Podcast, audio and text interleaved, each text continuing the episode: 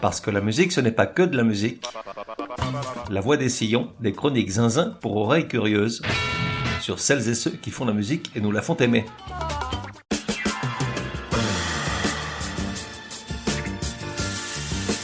La voix des sillons numéro 101. Genre, baryton à paillettes sous les discos.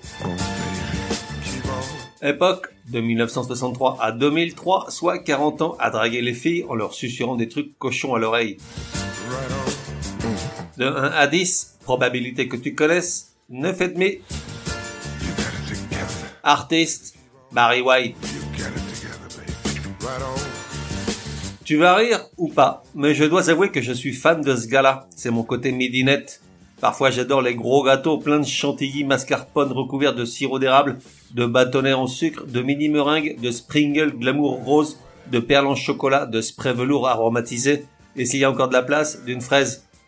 Oui, arrive un âge où tu peux écouter Pretty Vacant des Sex Pistols et enchaîner avec Just the Way You Are de Barry White, sans craindre que la foudre ne te tombe sur la tête ni les ricanements de ton entourage, en gros, un âge où tu t'en tapes le coquillard du qu'est-ce qu'ils vont en dire ces cons-là. Et donc, j'aime le Barry, car dans le fond, il est rassurant. Si le monde de 2022 n'a plus grand chose à voir avec celui des années 70, sa musique soul disco symphonique et son style crooner des banquettes arrière, eux, en revanche, n'ont pas bougé d'un poil et n'ont pas pris une ride.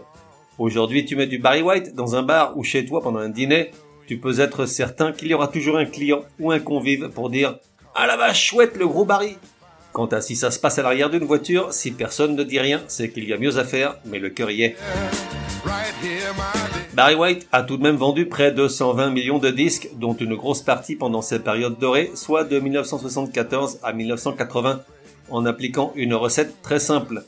Des mélodies surupeuses sur lesquelles il pose une voix d'ogre gentil, sorte de Shrek des banquettes de velours et lumière tamisée. Pour la musique, il s'inspire de ses maîtres S-Soul, Marvin Gaye, Aretha Franklin, les Four Tops et les Supremes, et remixe le tout sur les rythmes disco très en vogue ces années-là. Pour les textes, c'est encore plus simple, ça cause uniquement d'amour, et de façon déguisée, la s'en surveille, de sexe.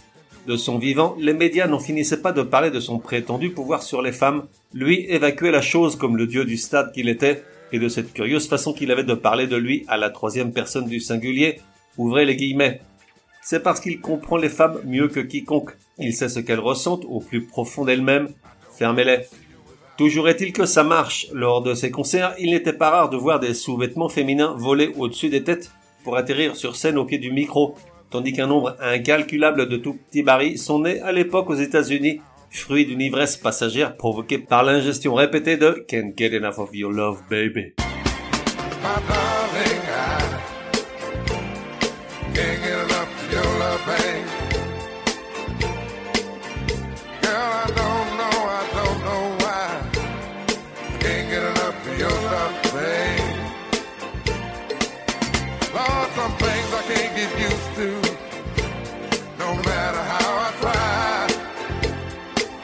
Et puis il y a cette voix incroyablement profonde et absolument unique, une espèce de ronronnement sensuel qui promet en termes très clairs la satisfaction immédiate de tous les désirs physiques. Si lors de la mue chez les jeunes garçons la voix baisse généralement de plusieurs notes en quelques jours, chez Barry White elle a dégringolé de deux ou trois octaves en une seule nuit, au point de les effrayer, lui et sa mère, la première fois qu'il a parlé au petit matin avec cette nouvelle tonalité à la Uncle Ben's. Il coule jamais. Au fil des ans, il a fini par non seulement s'y habituer, mais aussi se rendre compte de l'effet immédiat qu'elle avait sur les gens et du pouvoir fascinant et séducteur de cette espèce de grondement lubrique, et pas seulement sur les filles. Car par un phénomène assez étrange, mais qui s'explique, le genre humain, dans toutes ses facettes, préfère les voix graves. En fait, lorsqu'on parle, avant que le son ne sorte par notre bouche, on entend de l'intérieur notre voix résonner avec des graves en vibrant avec et sur les muscles et les os, et c'est ce qu'on aime retrouver chez autrui, du reste, lorsque nous ne sommes encore que fœtus, c'est-à-dire bien plus petits que tout petits, on entend notre mère parler avec une voix dont les sonorités graves sont transmises par le liquide amniotique. En gros, de façon inconsciente, une voix grave nous rassure, elle est souvent plus intime car elle nous touche en dedans, tandis que Patrick Juvet avait tendance à nous les briser menus. Je ne suis pas du tout spécialiste de l'opéra, mais je ne pense pas me tromper si j'avance que de tout temps le public a préféré les barytons aux castrats, sans enlever de talent à ces derniers. Et cette même constatation est également valable pour la musique populaire, même si parfois le succès de certains artistes, comme les Bee Gees, me fait mentir. Alors, j'ai retrouvé pour toi une chanson complètement oubliée, et dont seuls les plus âgés de mes auditeurs tristes vont se souvenir. Zag Varum date de 1959. Elle est interprétée par le chanteur luxembourgeois Camilo Felgen sur une mélodie de Phil Spector quand même s'il vous plaît. On parle d'un ovni qui fut incontestablement la chanson reine de la série de slow sur les pistes de danse des discothèques de France au tout, tout début des années 60 et à laquelle on prête un pic de naissance dans les neuf mois qui ont suivi.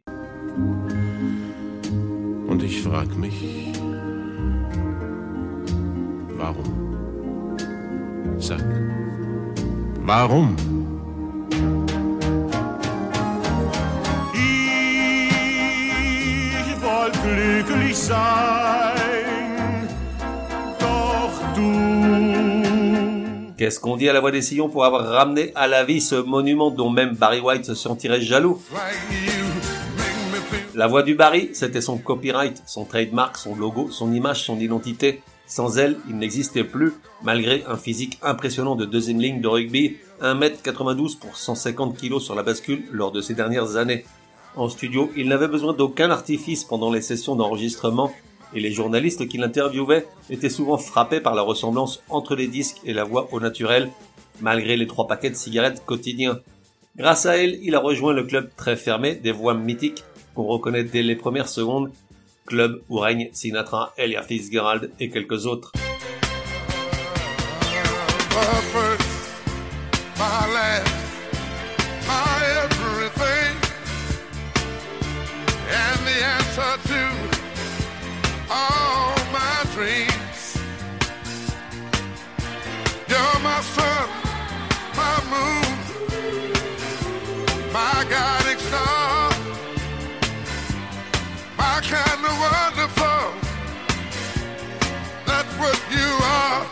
Le petit Barry est né au Texas, mais a été élevé à Los Angeles par sa seule mère, son père ayant déserté le foyer alors que Barry n'avait que 6 mois. Je me pose souvent la question de savoir ce que l'histoire ne raconte que rarement. Ce monsieur-là est-il revenu vers son fils lorsque celui-ci gagnait des millions de dollars tous les ans? Certes, ça ne m'empêche pas de dormir, mais j'aimerais sincèrement savoir ce qu'il advient de tous ces gros salopards. J'espère qu'ils se font refermer la porte au nez lorsqu'ils tentent une incruste intéressée. Grâce à sa mère, le petit Barry baigne dans la musique dès son plus jeune âge. À 11 ans, il jouait déjà du piano sans avoir jamais appris les gammes.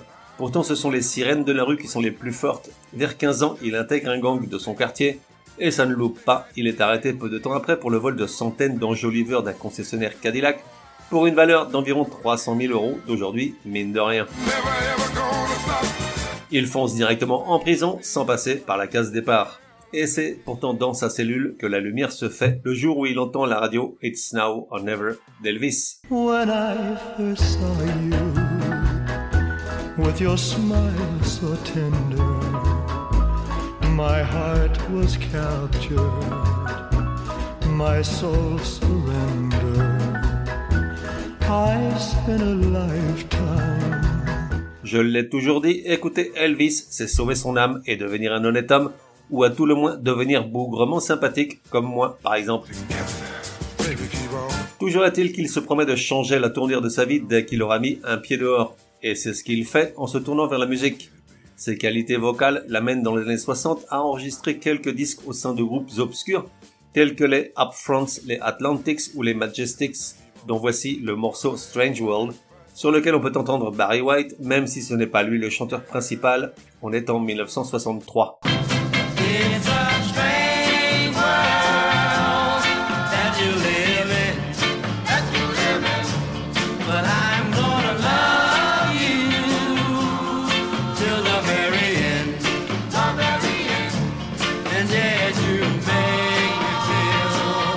Au départ, pourtant, ce n'est pas le chant qui l'attire. Il préfère la recherche de nouveaux talents et la production. Il travaille pour quelques labels de rhythm and blues et de soul music. C'est ainsi qu'il lance Phyllis Taylor, qui obtient un gros succès au UK en 67 avec I Feel Love Coming On.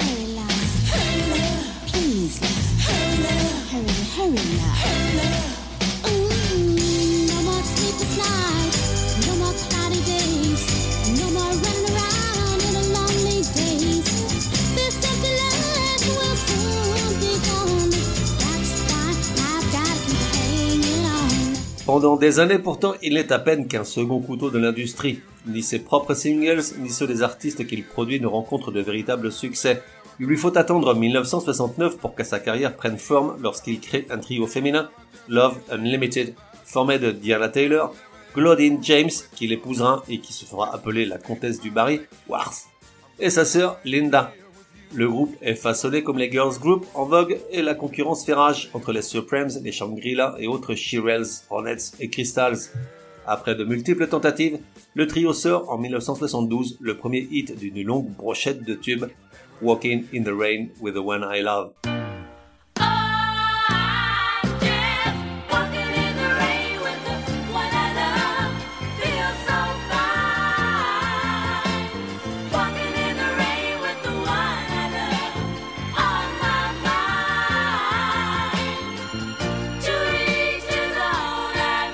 Déjà, on y sent la future patte du Barry et ses sérénades érotico-amoureuses.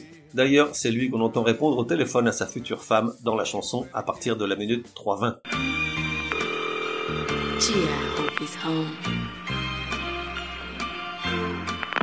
Hello. Baby, I'm home. I've got something to tell you. What? I love you. I love you too. Did you get caught in the rain? Oh, yes. Oh, son type pas mignon. La chanson grimpe dans les places d'honneur tant aux US qu'en Europe et se trouve être le premier morceau produit par le petit Barry à atteindre le million d'exemplaires vendus. Malheureusement, il entre en conflit avec la maison de disques, ce qui l'oblige à prendre ses clics et ses claques, dans lesquels il fourre Love Unlimited pour aller s'installer ailleurs. Devant le succès inespéré de ses protégés, il songe à faire la même chose avec un artiste masculin et c'est son partenaire dans l'industrie musicale, Larry Nunes, visiblement un peu plus avisé, qui le convainc de tenter sa propre chance. Ce sera I'm Gonna Love Just a Little More Baby, avec entre autres musiciens à la guitare, Ray Parker Jr., celui de Ghostbusters.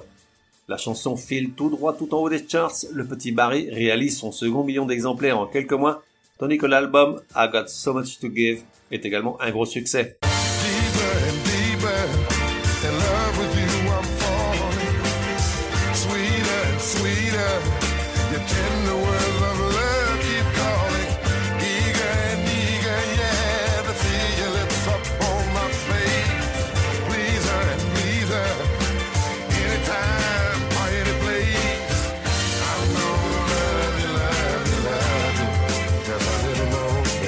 Commence alors une incroyable série de hits, tubes et succès en tout genre, un répertoire sans ambiguïté, une déferlante érotique sans précédent sur l'Amérique puritaine, répétée année après année, et dont la majorité des composantes avaient toutes cette même structure. Une introduction parlée de 30 ou 40 secondes, ponctuée de soupirs langoureux avec en fond sonore un peu de clavier, une mini ligne de basse, quelques percussions pour donner un peu de rythme, puis une transition musicale qui annonce la couleur, et enfin la voix chaude et grave du gabarit qui éclate, accompagné d'une envolée musicale symphonique tout en glucose liquide et autres nappages rose bonbon et pas précisément de l'aspartame.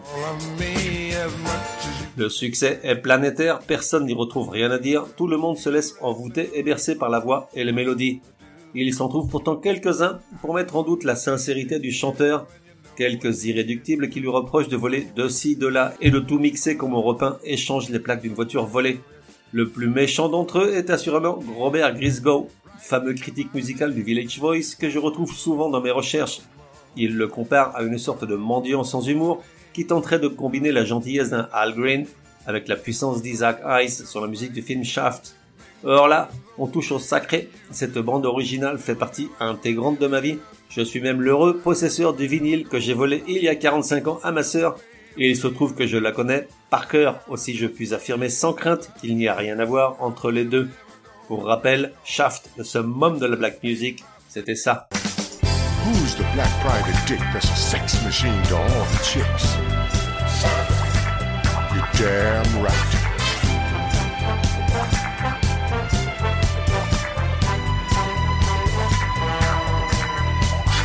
Who is the man that would risk his neck for his brother, man? Can you dig it? Et pour la forme, petit extrait du fameux Let's Stay Together de Al Green, rien à voir non plus.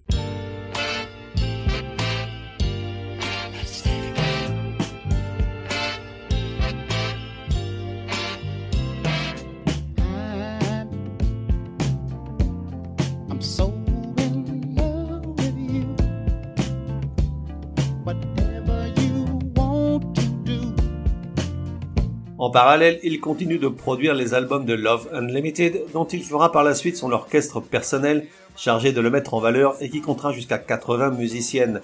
En 1973, il compose pour elle un morceau instrumental, Love Femme, qui se retrouve en tête des hits parades du monde entier. Tu ne connais que ça, d'ailleurs on dirait un énième tube de Barry White. Écoute-moi ça.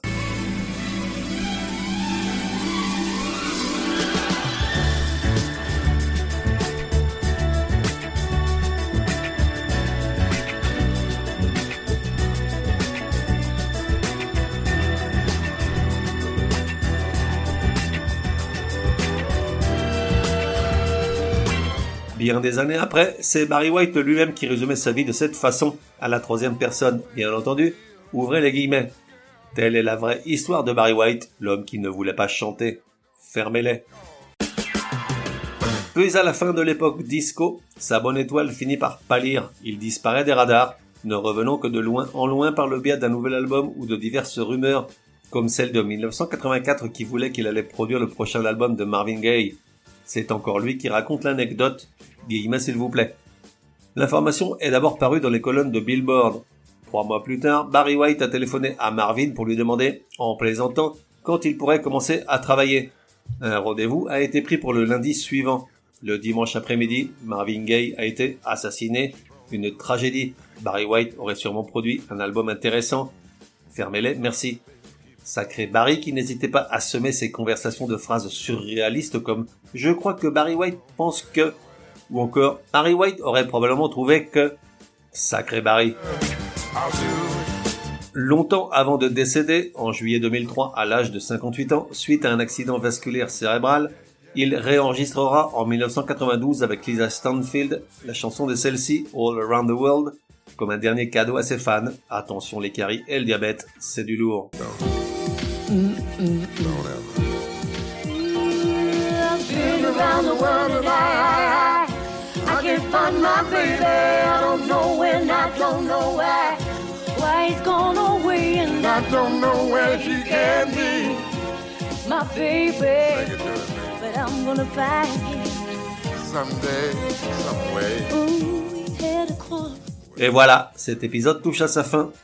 Sacré Barry, encore une fois, je répète ce que je disais en introduction, sa musique ne vieillira jamais. Sa grosse voix chaude et sensuelle est là pour les siècles des siècles. On continuera d'enfourner des calories, rien qu'à écouter celui dont il est dit que si un gâteau de chocolat pouvait chanter, il ressemblerait à Barry White. Encore une fois, j'ai longuement hésité pour le choix de la chanson finale. Il y en avait bien 6 ou 7 qui pouvaient prétendre en être. Finalement, je te laisse avec Let the Music Play, impeccable de groove, soul et joie communicative. One ticket, please. Lord have mercy, everybody's here. Hey, what's going on, man? Yeah. She's at home. Yeah, she's at home. On se retrouve dans un prochain numéro de La Voix des Sillons. En attendant, café et à la messe.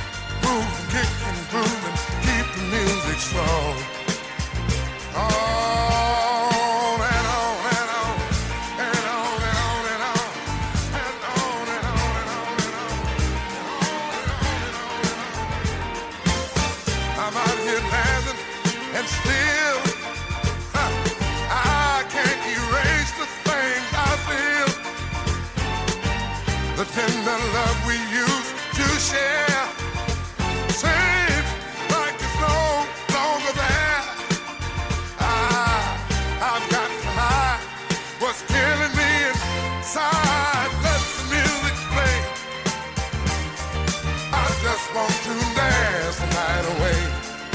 Yeah.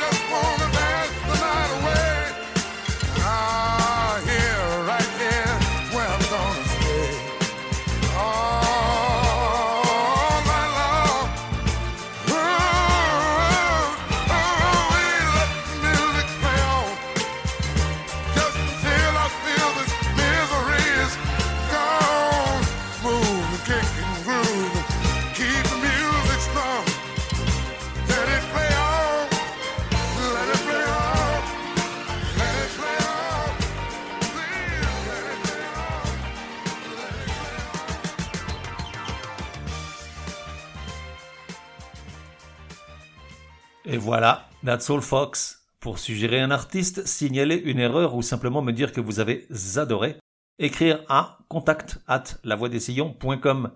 Et puis, n'oubliez pas, La Voix des Sillons a besoin de vous. Chaque épisode nécessite beaucoup de temps de préparation, rédaction, écoute, enregistrement, montage, programmation, etc., etc., sans compter les coûts induits. Alors si écouter ce podcast est un plaisir et source de bonnes rigolades et de découvertes inespérées, merci de me donner une ou des raisons de continuer. Tout apport sera le bienvenu. Plus d'infos sur lavoidessillons.com ou directement sur tipeee.com, e e e.com. Merci et à bientôt.